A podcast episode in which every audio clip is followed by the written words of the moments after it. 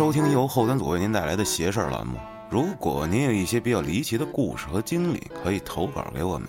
小编的微信是幺七六幺幺零零零五七九，您也可以通过小编加入我们的微信群，和我们一起交流互动。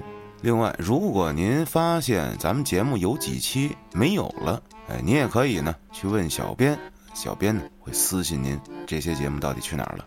大家好，我是你们的安徒生。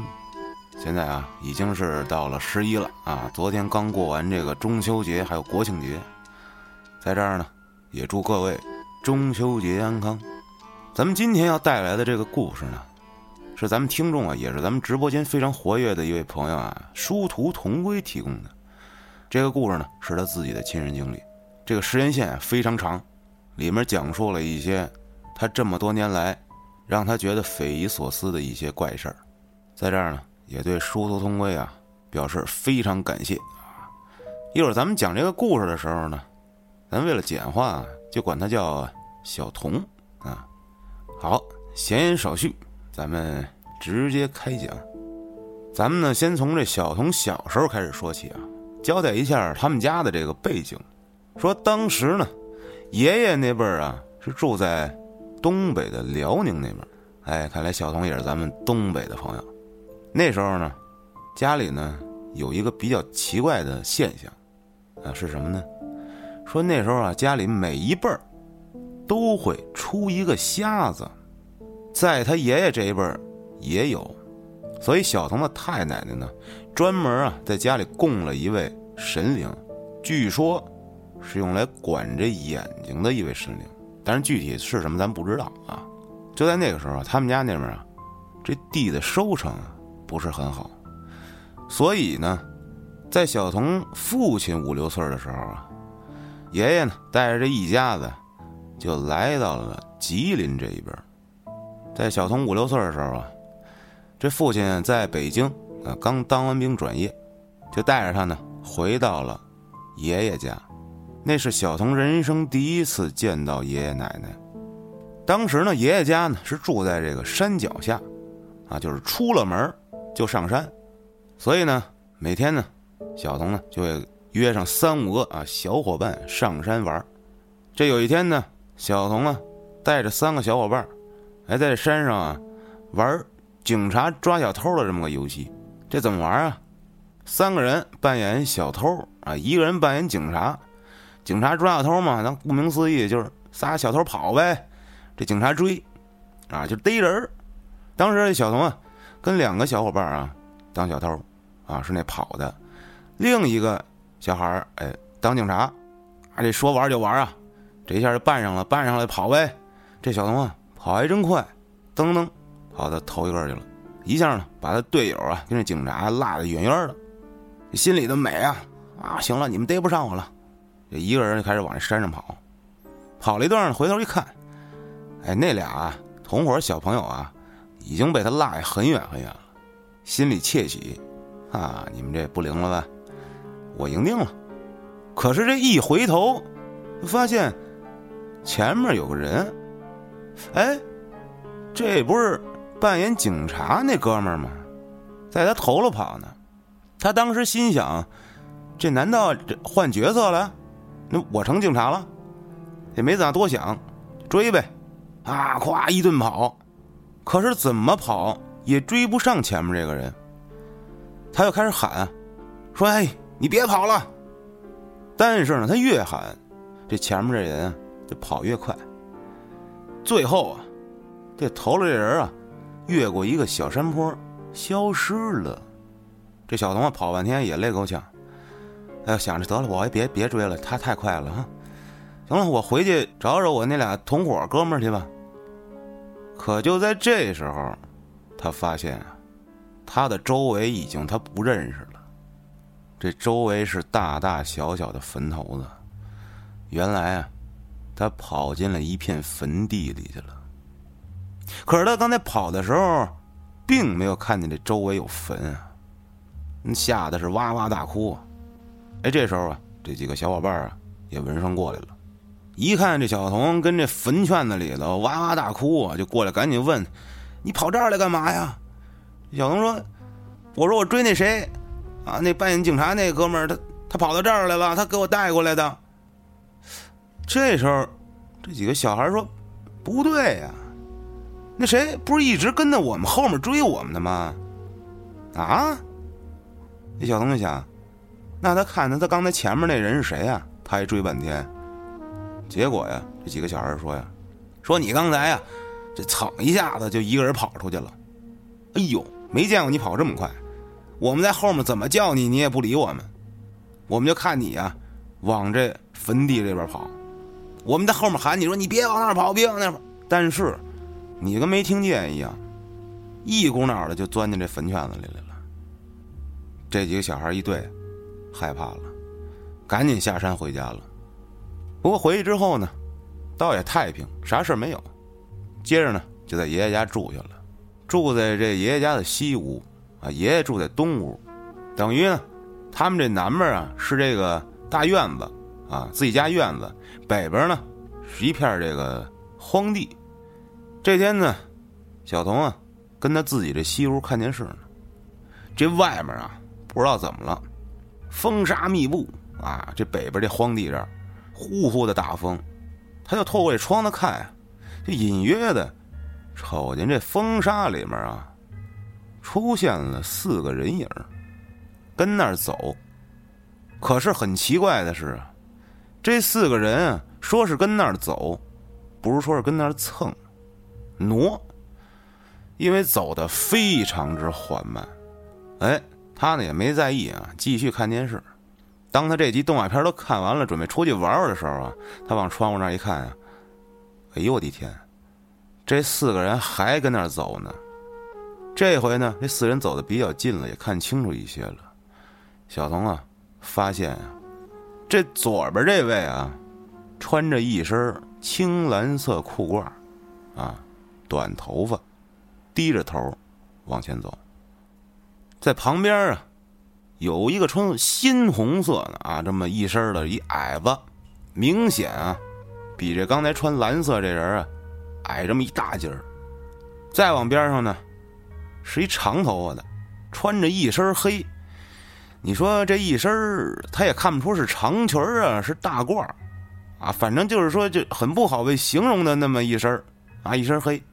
再往旁边啊，这人穿着一身金黄色的长大褂而且，这头上啊，戴了顶帽子，反正是戴了个东西。哎，这四个人呢，就并排的往他这边走，就跟原地踏步一样，迈步，落脚，伸起那条腿，起来再迈，这速度叫一个慢！我的个天！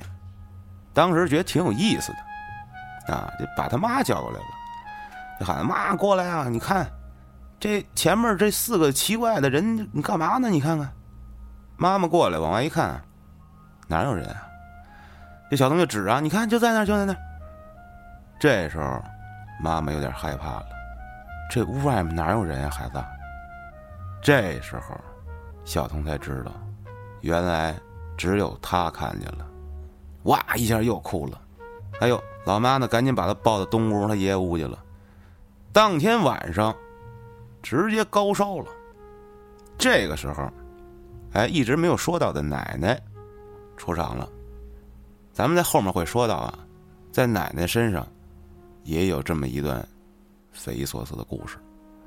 当然，奶奶来了，就在门口啊，开始啊烧纸。哎，一顿烧，当晚这小童的烧就退了。可是奶奶烧完纸之后啊，走过来。悄声的跟这小童说：“孩子呀，你呀，会看的一些别人看不见的东西，但是呢，你看见了，觉得不太对啊，别往外说，听话，不害你。”小童呢，后来就记住奶奶这句话了，也是自打那时候，他开始知道，原来自己真的能看见一些别人看不见的事物。时间呢，一点一滴就过去了。小童呢，这会儿也上小学了。那时候呢，小童呢这家子已经搬到市里去了。当时刚进学校的时候啊，这学校里头进了一批这么个健身器材啊，啊，当时有这么一个叫它叫做旋转轮的东西，啊，大家都爱玩这个。就是我在我想这个东西可能就是这么一转盘啊，这上面坐几个人啊，这么着玩。哎，这几个同学们就跟他一块儿啊，就看谁转得快。有这么一天下课的时候，小童呢下课出溜一下就跑到这旋转轮这儿来了，他自己搁那转玩啊。哎，这玩着玩着正嗨呢，听着“咣”的这么一声，再一睁眼，这世界就变成了灰色了。当时他记得非常清楚啊，就是整个天空这世界目光所至灰色的，而且身体轻飘飘的，就这么呆愣愣的感觉，以前从来没有过这种感觉。可是他知道什么呀？知道自己正在躺着，他就看见呀，有五六个孩子，就是他这同学啊，抬着他，给他往教学楼里抬。他呢，这时候也不知道怎么了，就也不动，也不说话。就愣磕磕的，被抬着跟着他们走，他就眼看着啊，大家把他抬进楼，啊，上楼梯进教室，给他放在自己这座位上。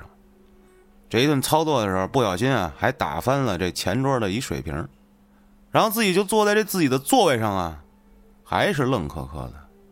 可是突然一瞬间啊，眼前一片漆黑，再一睁眼的时候，已经快到中午了。一问。都过了三节课了，自己就坐在自己这课桌这儿。后来知道是怎么回事儿啊？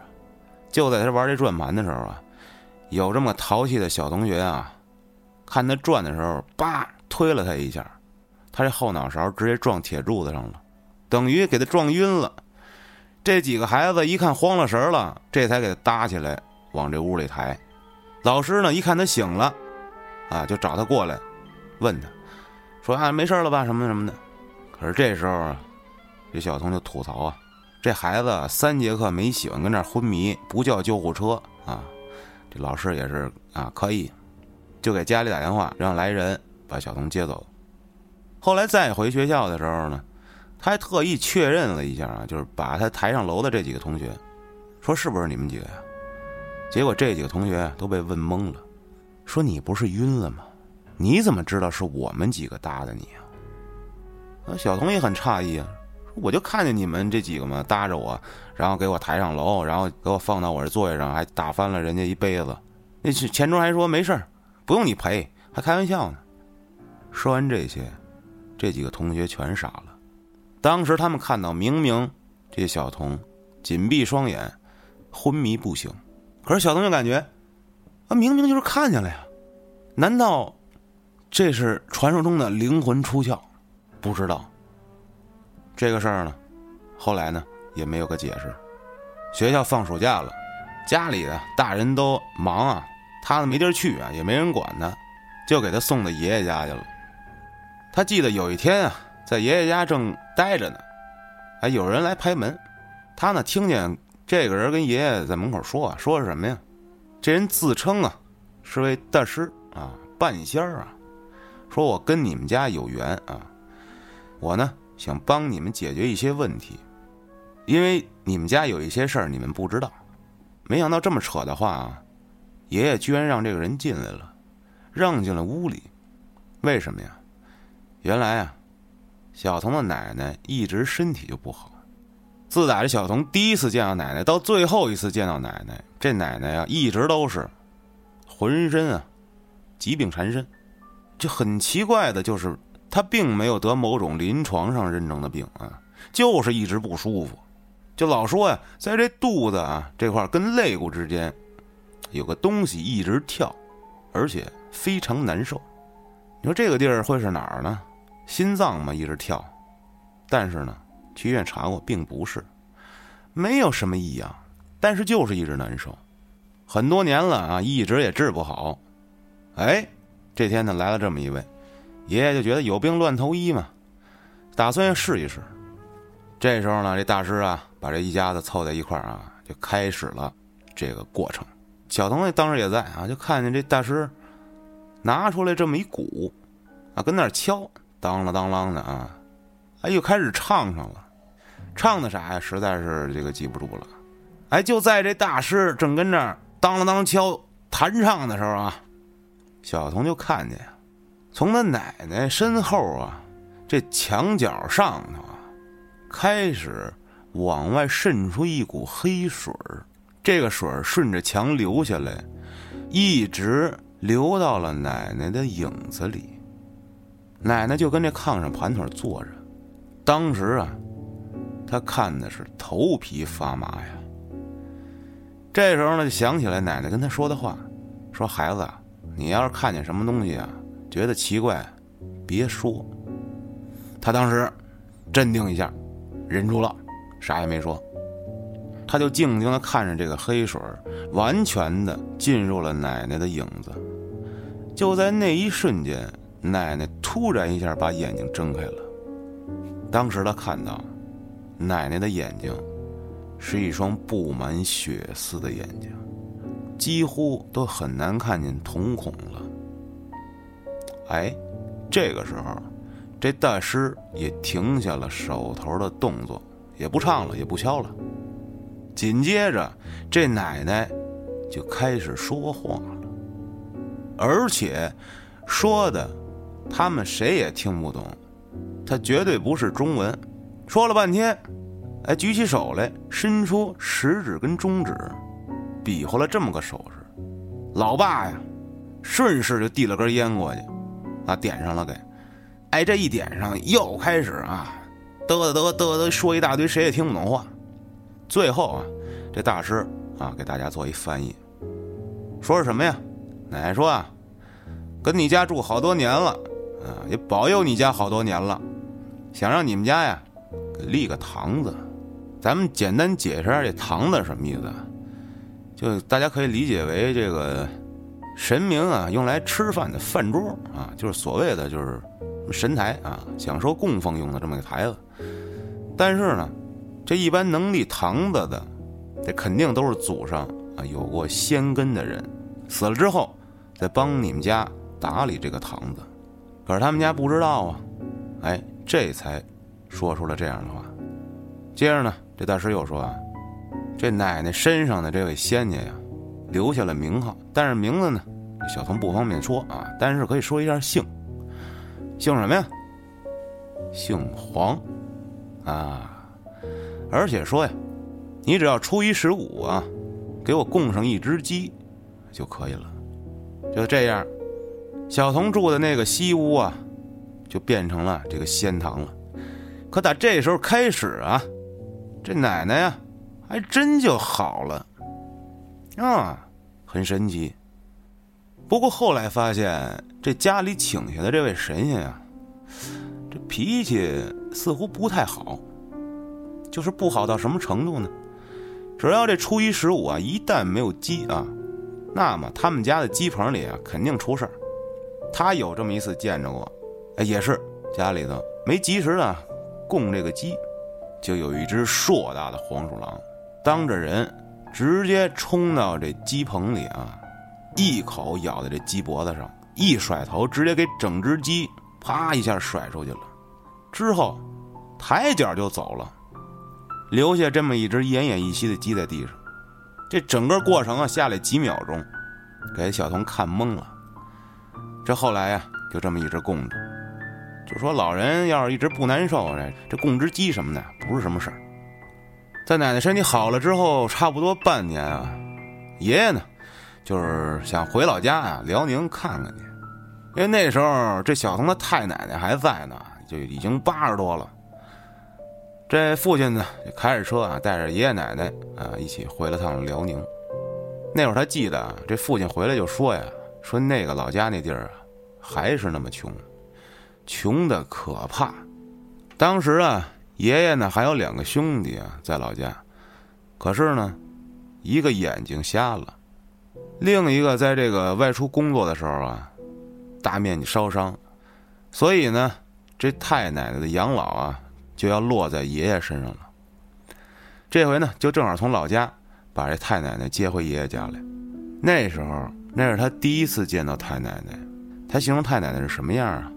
他说呀，就是电视上才能看到的那种女性啊，三寸金莲，而且太奶奶甚至连自己的名字都忘了，只知道自己叫做某某某氏。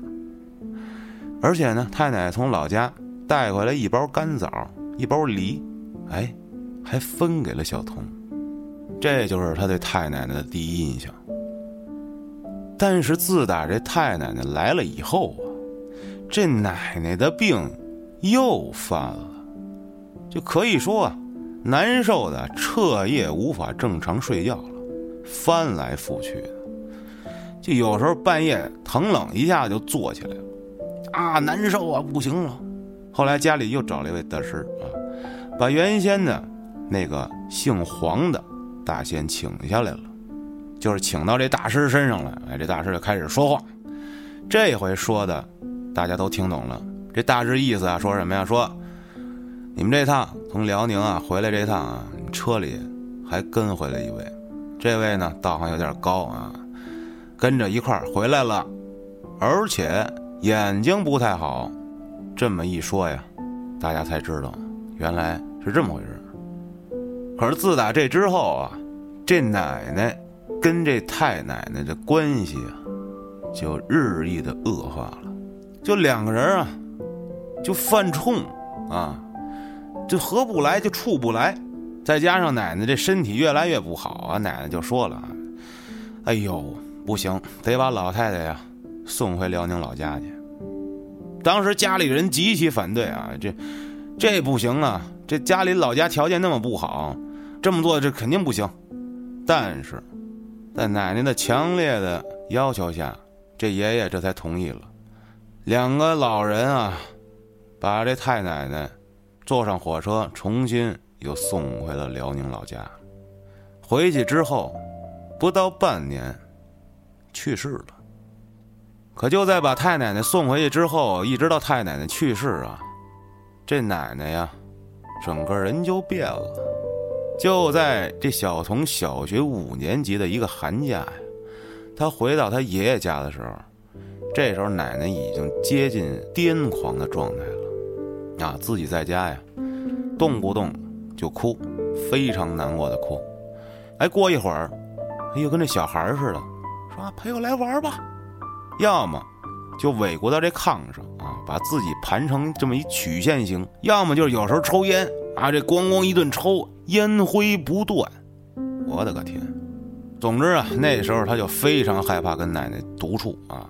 最可怕的是有一天夜里，这奶奶呀，莫名其妙的从炕上坐起来了，盘着腿儿，脸直勾勾的盯着前面墙。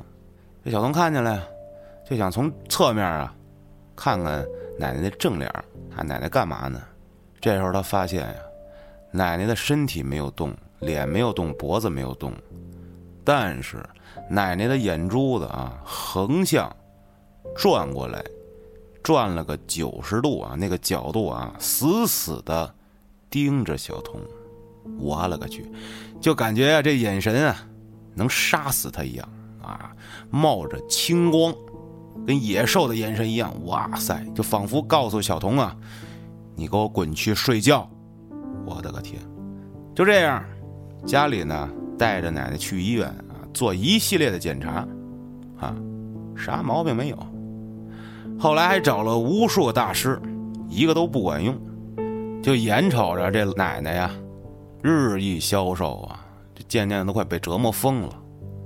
而且奶奶还总说晚上做梦能梦见有个老太太，把她呀往一座大山里面带啊。而且还会遇到很多人，这些人呢，冲她招手，而且还有一堆小孩啊，凑在一块，在这地上不知道挖什么东西呢。终于，在这一年的清明节啊前几天啊，他家里呢通过朋友啊介绍认识了一位啊非常牛逼的有道行的啊大师啊高人，把这些情况一一跟这个高人说了之后，大师就说呀。呃，这小童的奶奶呀，跟他太奶奶犯相，两个人关系不好。太奶奶走了以后，到祖宗那面告奶奶的状去了。最近梦到的这些人啊，都是这些家里已经故去的这些祖先们啊。这是什么呀？你自家人啊，已经准备带他熟悉熟悉路了啊，而且你们家供的这堂子也是一样，这祖宗们啊已经不帮你管了。现在呀，你家里就跟这什么似的，跟自助火锅店一样啊，谁都能来过来吃一口来。什么意思呀？那大家自己琢磨是吧？那肯定就问说这怎么解决呀？哎，这大师就说呀，马上到清明节了，我建议你们家呀，多给烧点纸，说点好听的，求求啊，看那边能不能原谅。如果那边原谅了，没事儿了，也就算了。如果这事儿没完啊，那清明节一到，那边就会来收人了。之后这父亲就听了，就连着啊三四天晚上到这十字路口烧纸去。可是呢，不是这打火机点不着啊，就是这堆纸钱哗一下一阵风全刮跑了，前后还被罚了一千多块钱，就特别的不顺利。哎，等到了清明节呀，小童放假了。他记得这清明节刚过那天的凌晨左右啊，爸妈接了通电话，挂下电话啊，爸妈说：“你跟家里睡觉啊。”大夜里头，爸妈走了，出门了。这第二天，小童醒来呀，父母还是不在家，打电话也不接。等到清明节过的第三天，家里给他打电话，让他打车过来。他到了爷爷家，发现呀。奶奶已经去世了，难道真的就应了那位大师的话了吗？故事说到这儿啊，小童呢，这些经历的事儿也就说完了。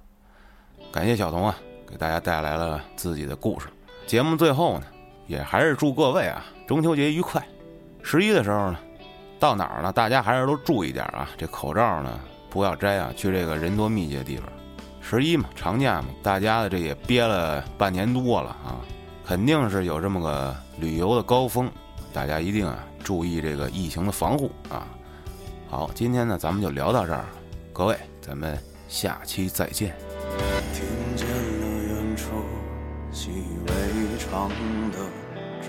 笑声，也听不得是谁对谁错，在窗边的灯也渐渐的。暗淡了，你说你不喜欢开着灯坐。你也知道我本就是戒不了这烟，愤世嫉俗是我改不了的习惯呐。你也知道我本就是这么优柔寡断的人，我昏昏欲睡。却梦到了你的后背。一日像鸟儿，它折断了翅膀，却又变成了鱼；二则不甘心，却又不得再飞回天际。三次里回望着曾经的失落，也成了美好。四日里习惯着低迷，在劫难逃。